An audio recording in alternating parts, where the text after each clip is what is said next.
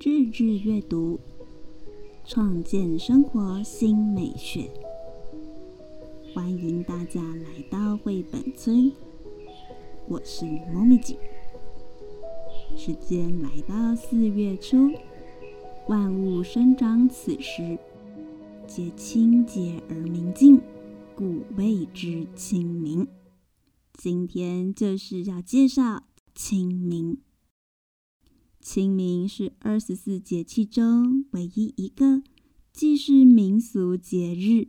又是气象节气中的节，这时节的气温变化仍是冷热无常。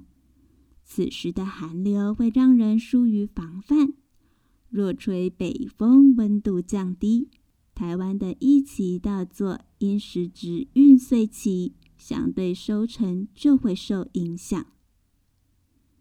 清明节是重要的祭祀节日。人们会不远千里赶回故乡，替去世的亲人扫墓。渔民除了祭祖，也会祭拜海上的好兄弟，这是所谓的无主孤魂。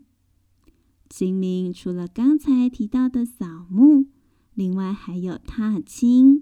古人呐还会摘取柳枝插在头上，因为台湾柳枝较少。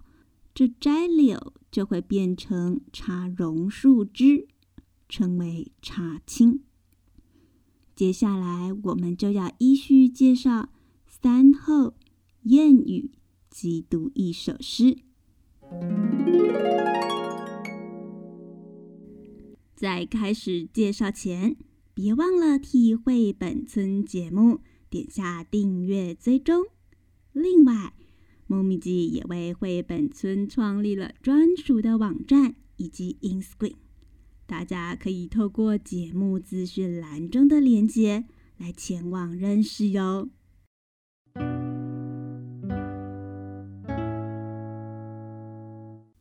清明的三候：一候桐始华，桐花开始绽放；二后田鼠化为如。如是指鹌鹑一类的小鸟。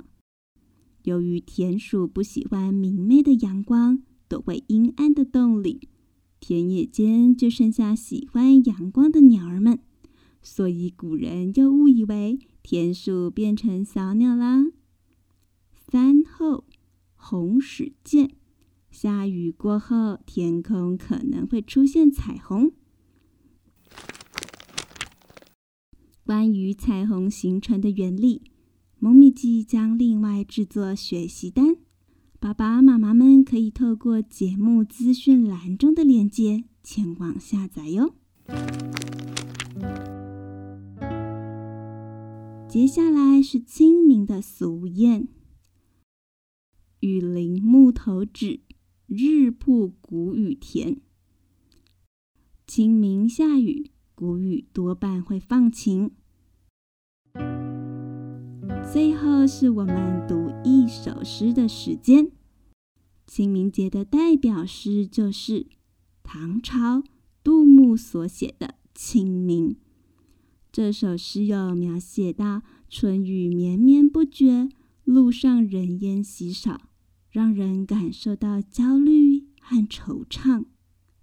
后两句则是向牧童打听酒家的所在，牧童便指着远处村落，又开拓出广阔的想象空间。那我们就一起来读《清明》，唐·杜牧。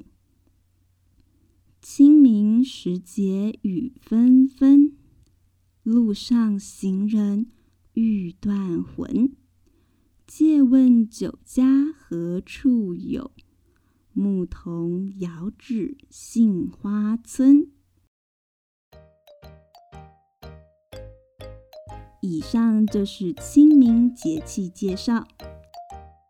对于三号不了解的小朋友，可以找 EP 零一四节气介绍篇，这篇章中有说明哦。关于节目开头所说的万物生长此时，皆清洁而明净，故谓之清明。是出自于《岁时百问》。别忘了，古与节气相见，日日阅读，创建生活新美学。拜拜。